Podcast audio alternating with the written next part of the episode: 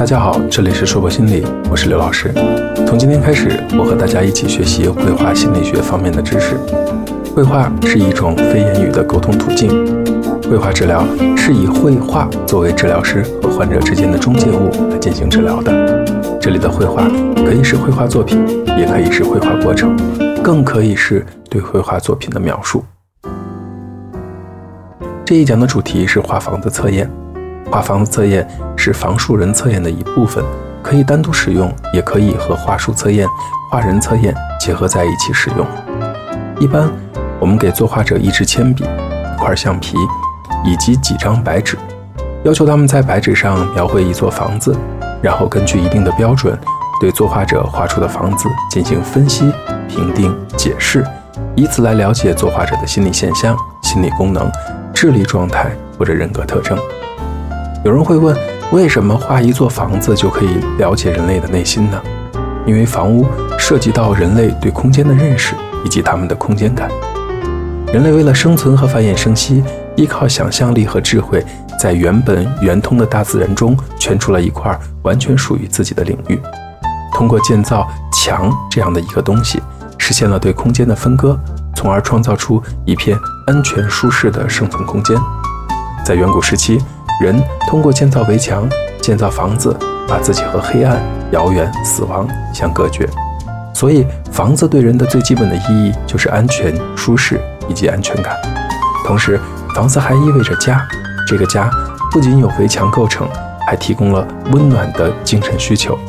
所以，当人们在画房子的时候，会不自觉地将自己关于家庭的想法、观念、欲望。等内容通过心理投射的方式反映到所描绘的房子上，通过让作画者在白纸上随意地画出自己心目中的房子，然后对所描绘的房子进行从形象到内容的剖析，就能了解作画者的家庭以及作画者对待家族关系的看法、情感和态度等。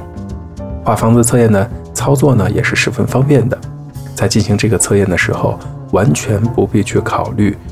绘画能力方面的因素，只要尽自己的能力去认真画，画好房屋就可以了。具体怎么操作呢？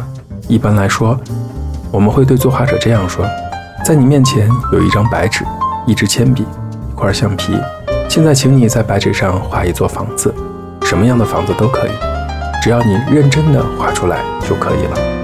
然后就让作画者自由的发挥，描绘出各种不同大小、各种类型的房屋来。有的人可能会说，我画不好；有的人可能会说，我能不能画高楼大厦、亭台楼阁、庙宇之类的？对于那样担心自己画不好的，鼓励他们努力去画出来就好了。对于那些想要画出高楼大厦的什么的内容，告诉他们想怎么画就怎么画，想怎么表达就怎么表达就可以了。还有人会问说，那画完房子可不可以在房子周围再画些别的？那我们就告诉作画者，想画什么都可以。这样就好了。有的人认为描绘的房子仅仅画有房子的屋顶就可以了，有的人则认真的要画出房子的每一个细节，把一片一片的瓦片都仔细的表达出来。有的人绘画呢一直向天空延展，画出很大的高楼大厦；有的人则会描绘出琉璃碧瓦的皇宫和亭台楼阁。如此众多的不同形式，在临床心理学上都有深刻的含义。通过对房屋的描绘。我们可以在各种变化不同的房子类型中看出作画者所表达的自我。一般我们发现，大多数人画出的房子会包含在下列的三种类型中：要么是描绘有房顶的普通的民居，要么会画出一座高耸的高楼和大厦，要么会描绘出不同风格的房屋，如亭台楼阁、庙宇等。而大多数情况下，人们希望被画出的房子都是四平八稳的长方形的样子，而且画出来的房子会以门的上部为终点，和谐的、对称的向左右、向下延伸。而那些画出高楼大厦的人呢，可能在内心深处是想要努力向上，想要超越自己。在实际生活中，画出高楼大厦的人也比画出平房的人更为努力，更有个性化，设定的目标也比一般人要高。其实，四五岁的孩子就能够在绘画中描绘出接近现实的房子，而也只有小孩子才会把纸的底边当做地面线。还有些孩子会把地面线用黑色加重涂黑，以强调这是地面线，这些都是正常的。可是，如果成年人这样做，可能就有不同的含义了，可能会和安全感啊什么的有一定的联系了。那些聪明伶俐的孩子，在想象力的诱导下，会在地面下增加什么树洞啊、洞穴啊、老鼠啊、蚂蚁等各种的昆虫或者小动物，以及其他的附加的内容，以显示出他们孩子气的一面。如果成人这样做呢，就是心理上的一种退行和不成熟的表现。说完了地面线，我们来说说墙面。墙面呢，可以看作是房屋的中心，因为它维持着左右两方面的平衡。在一个家庭中，最糟糕的一件事，不就是所谓的墙塌屋倒吗？所以，如果在绘画过程中过分地强调了地面的话，也是一种虚弱的表达。要知道，画房子测验遵循着笔记心理学和投射测验的原理，是有规律可以循的。而当一位分析师分析出关于作画者的各种信息的时候，其实是因为在他的头脑中有一个关于绘画心理分析巨大的数据库做支撑。那么，我们也给大家提供一些简单的数据信息，方便大家学习和参考。首先，去感受作画者画出来的房子是属于整洁稳定和谐的房屋呢，还是属于破败粗糙过于简单的房屋？这样可以帮助我们很直观地感受到作画者的心理状态。第二，如果作画者用寥寥数笔就勾勒出了一座房子，基本上看不到什么细节的痕迹，要么是不认真，要么是不想画。当然，我的前提是指智力健全的人类。这种时候可以要求来访者重新画一座房子，必须要和刚才的那座房子有所区别，有所不一样。第三。在绘画心理分析中，最先画的部位和事物，可能是作画者最关注的方面。如果有很多吐擦的痕迹，表明作画者犹豫不决、优柔寡断的样子，也可能代表着追求完美的个性，还可能代表对自己的不满，又或者可能代表情绪焦虑，想要隐藏真实的自我。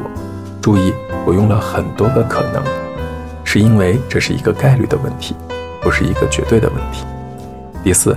如果作画者花了很长的时间去画一幅简单的画，表明作画者不愿意表现真实的自我，把哪些内容该表现出来，如何表现出来，想了很多很多。第五，如果作画者对自己画出来的很不满意，可能有这样的几种情况：第一种呢是把不满意的画撕掉，表明作画者追求完美的倾向；第二种呢是在画的不满意的画稿上继续作画，表明作者为了达到目的不在意挫折。第三种，如果作画者画到中间要求换一张纸重新画，有可能呢是因为被画出来的内容太真实了，吓了一跳。重新画的过程呢，实际上是一个进行印象整饰的过程。第六，如果在画出的房子过程中画出了窗帘，说明有很强的掩饰性，窗帘越美，说明掩饰性越强。第七，切记，我们在作画者画好之后观察是不对的，在画之前。就要开始观察，也就是说，在作画的过程中，就要对作画者画的内容进行观察。在作画者画好房子后，还要问一系列的问题，方便更好的去分析。比如说，你画的是什么样的房子？这个房子在什么地方？这房子有几层呢？是什么材质的？这房子是你的家吗？这个房子离你近还是离你远？之类的这样的问题。其实。关于画房子测验还有很多很多的知识，在这里是没有讲到的。如果大家真的有兴趣，可以在网站上图书馆搜集相关的书籍，方便大家进一步的学习。我这里提供的只能叫做皮毛而已。这里是硕博心理这一讲的内容到这里就结束了，希望大家喜欢。如果你很喜欢绘画心理方面的知识，也欢迎你加入到我们的互动当中。我今天给大家留的第九个课后练习，请你拿出一张 A4 的白纸。用彩色铅笔或彩色蜡笔在纸上画出一座房子，并且涂上颜色。想画什么就画什么，想怎么表达就怎么表达。注意，是画出一座房子哦。如果画好后，可以去感受你画出来的这个房子，也可以给它起一个名字，去感受它在向你传达着什么样的信息，并问问自己：这是谁的房子？这个房子舒适吗？如果一开门就会看到一样事物，会看到什么呢？如果你愿意，也可以在画的背面写下你的年龄、性别、职业，以及你想表达的一切，发送到我们的邮箱二八零八五九二四零后头 QQ.com，会有机会得到我们认真的回复哦。这里是说博心理，我是刘老师。虽然我们只是心理学界的一棵小树苗，但是我们努力做到自己的最好，用真诚的态度、客观专业的方式，向每一个愿意关注我们的人分享一切你想知道我们又恰好了解的心理学知识。请记得，不管你在哪里，世界和我陪伴着你。